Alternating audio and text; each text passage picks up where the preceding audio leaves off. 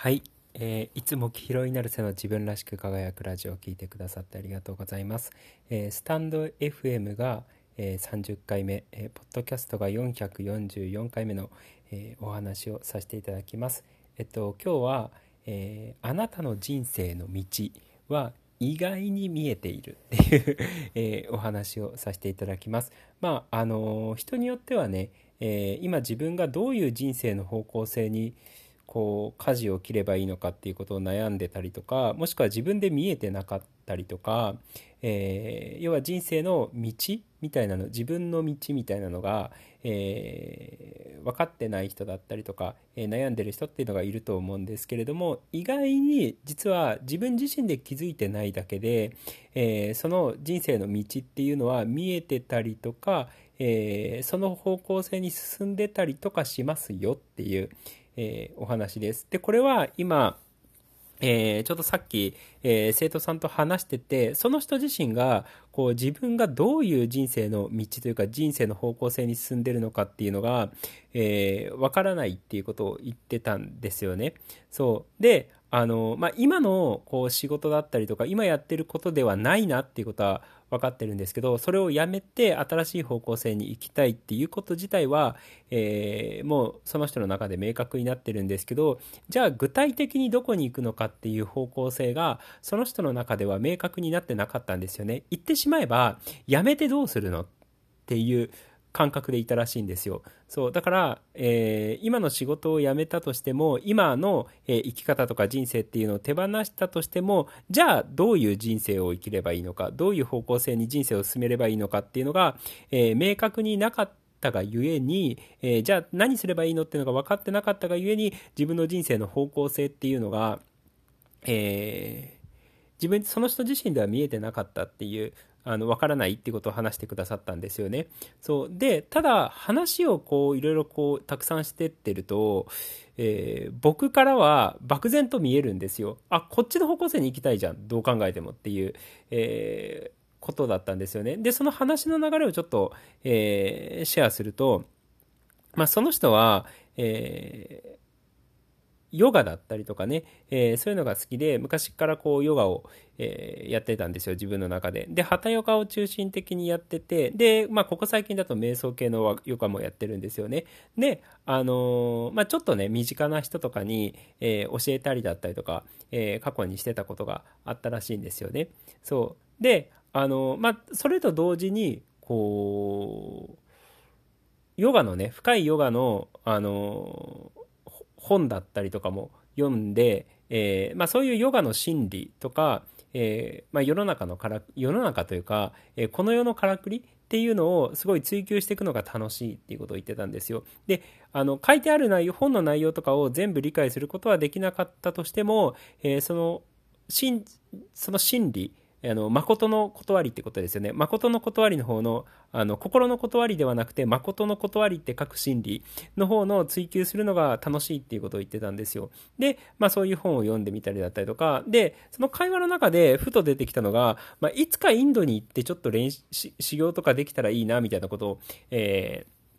話してたんですよ。でも、この今の3つの話って、あの、大まかに大体方向性って、これ見えてることないっていう結論になったんですよね。インドに行って、その、ヨガの修行をやってみたいっていうことだったりとか、えー、自分自身が、こう、ヨガとか瞑想だったりとかをやってて、で、その瞑想の先に何か、こう、気づいたりとか見えたりだったりとか、新しい境地に行けたらなっていう思いがある。っていうこと。これが2つ目。で、3つ目として、えー、ヨガのその思想だったりとか哲学の方を学んで、えー、より深い真理を追求するっていう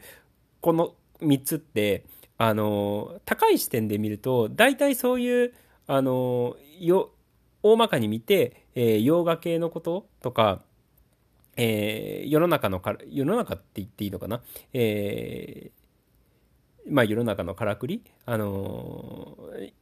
宗教的なからくりって言っていいのか分かんないんですけれども、えー、まあ、誠の断りを、真理をえ追求していきたいっていう方なので、このインドに行きたいのも、ヨガをやってるのも、え、真理を追求するのも、え、大まかにと、なの、方向性は示されてるなってことを思ったんですよ。そう。だから、あのーこれって、その具体的にじゃあどうするのっていうことが、えー、大まかに、あの、見えてなかったとしても、でも大体そっちの方向に行きたいんだなっていう方向性は示されてるじゃんっていう話をしたんですよね。で、そしたら、まあ確かに、みたいな感じになって、えー、具体的な、こう、本当に具体的にどこに進むのかっていうことは、えー、分かってなかったとしても、大体こっち側の、こっちの方向性っていうのは見えてるので、で、しかも、えっと、その瞑想をやることだったりとか、ヨガやることだったりとか、真理を追求することの、そのヨガの思想の、えー、哲学の本を読むことだったりとかっていうのは、その人の魂が喜ぶようなことだったんですよね。そう。だから、とりあえずそれやっときなよ、みたいな えー、感じだったんですよ。そう。だから、あの、旗から見たら、あのーほ、ほ、その人自身は自分の人生の方向性がないって思ってたんだけど、旗から見たらすごい方向性はちゃんとあるし、かつ、あの、今、こう、何気なくその人がやっていることっていうのが、えー、自分の人生の道に必ず通ずることに、えー、なるんですよね。で、これって、その人だけに当てはまるのかっていうと、実はそうではなくって、えー、大体誰しもにも、誰しも、誰にも、誰しもにも 誰にも言える、誰で出会ったとしても言えるんですよね。えー、僕であったとしてもそうだったんですよ。あの、今みたいな形になるって思ってなくって、最初は、前もどっかで話したんですけど、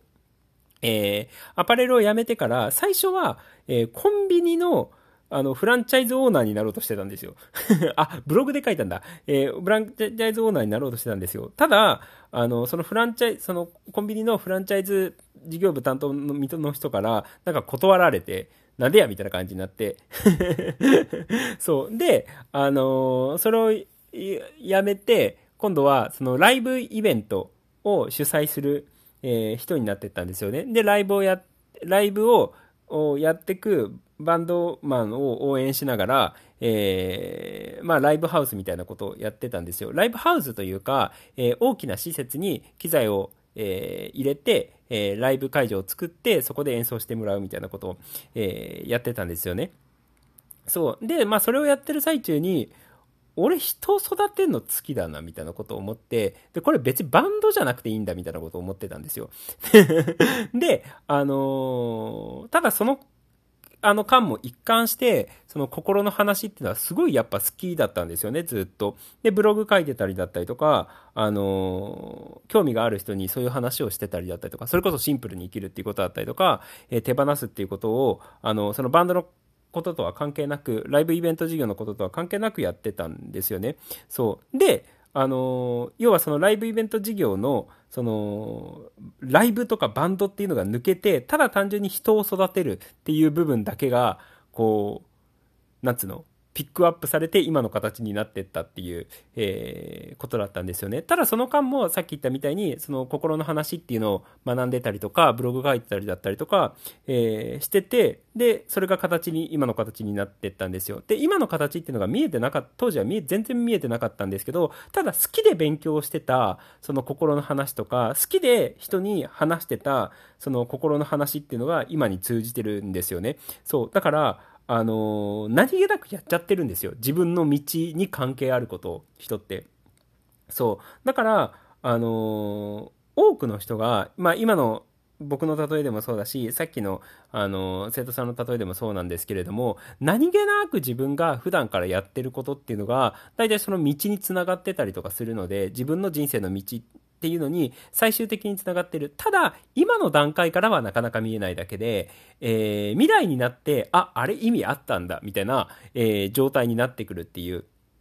ことなんですよ。だから、今このあの、ポッドキャストとかスタンド FM 聞いてくださってる人の中で、自分の人生の道とか、自分の使命とか、自分の役割とか、えー、そういうのが、こう、わからなくって方向性がちゃんと見出せてないなっていうふうに思っている人であったとしても、何気なく今楽しかったりとか気が向いてたりとか好きでやっていることっていうのが、えー、自分の人生の道に直結している。で、かつそれは未来になって、あ、意味あったんだっていう、その、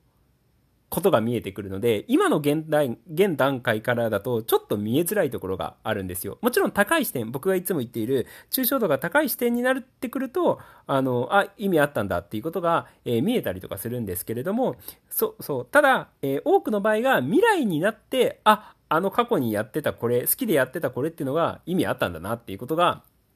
えー、未来になってわかるっていう状態になるんですよね。そう。だから、でも、何気なく今好きでやっちゃってたりとか、気が向いてやっちゃってたりとかする活動っていうのが、えー、割とその未来の、えー、自分の道とか自分の人生の方向性に関係があるっていうことなので、だからね、好きに生きてりゃいいんですよ。結論そこなんですけど、あの、気が向くことやってりゃいいんですよ。そう、それが、な、もうな、なんか好きで、あの、ずっとやっちゃってるな、みたいなことっていうのが、えー、自分の使命の道だったりとか、役割の道とか、人生の道っていうのに、えー、繋がってくるので、そう、あのー、今の自分から見えてないだけなので、そう。だから、言ってしまえば、まあ、すごい平易な言葉で言ってしまえば、今やっていること、今なんとなく好きでやっていること、気が向いてやっていることっていうのは、えー、何一つ無駄じゃなかったっていう風に、えー、気づく未来が必ずやってくるので、安心してください。そう、あの、そんな感じです。そう。ってことなので、えー、まあこれ聞いてくださってる人もね、ちゃんと人生の道、自分の、えー、人生の道とか自分の、えー、役割とか使命だったりとか、えー、そのちゃんとした方向性に進んでるんだっていうことを、えー、ぜひ安心していただければいいかなって、えー、思います。そんな感じです。ということで、えー、今日も黄色いなるせの自分らしく輝くラジオを聴いてくださってありがとうございました。じゃあね、ありがとう。またね。